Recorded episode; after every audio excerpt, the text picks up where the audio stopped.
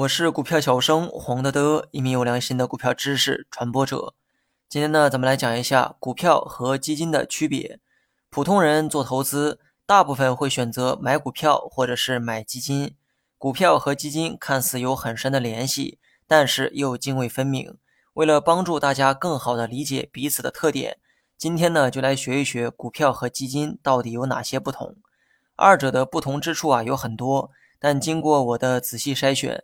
主要的不同呢，大概有以下四点：第一，发行主体不同。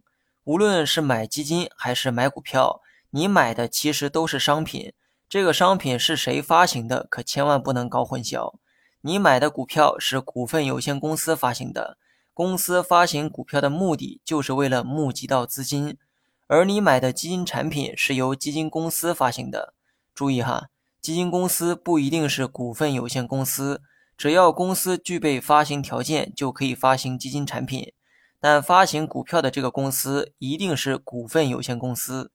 然后是第二点，标的的存续期不同。股票是股份有限公司的股权凭证，你买了某家公司的股票，就等于是买了这家公司。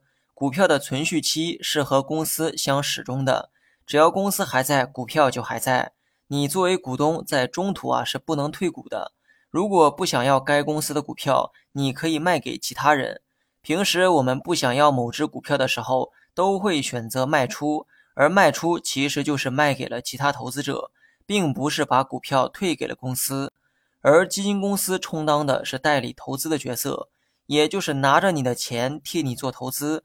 不管发行的基金产品属于什么类型，它都会有期限的一个规定，只不过这个期限啊比较长。到期时要根据基金的净资产情况，再根据投资者所持的份额按比例偿还投资。然后是第三点，风险和收益不同。股市有风险，投资需谨慎。这句话很多人呢都听过，言外之意，股票具有高风险和高收益的特点。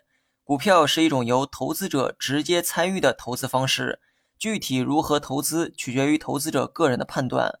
而普通投资者通常不具备成熟的投资能力，所以呢，投资股票风险相对较高。而基金是由专业人士代为投资的方式，而且基金的种类比较繁多，可以满足各类人的风险偏好。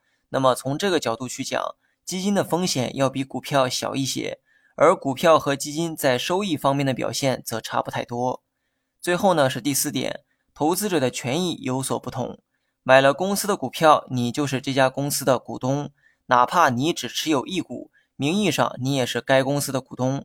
如果你是个土豪，把公司发行的股票全部买了下来，那么恭喜你，这家公司啊就是你的了。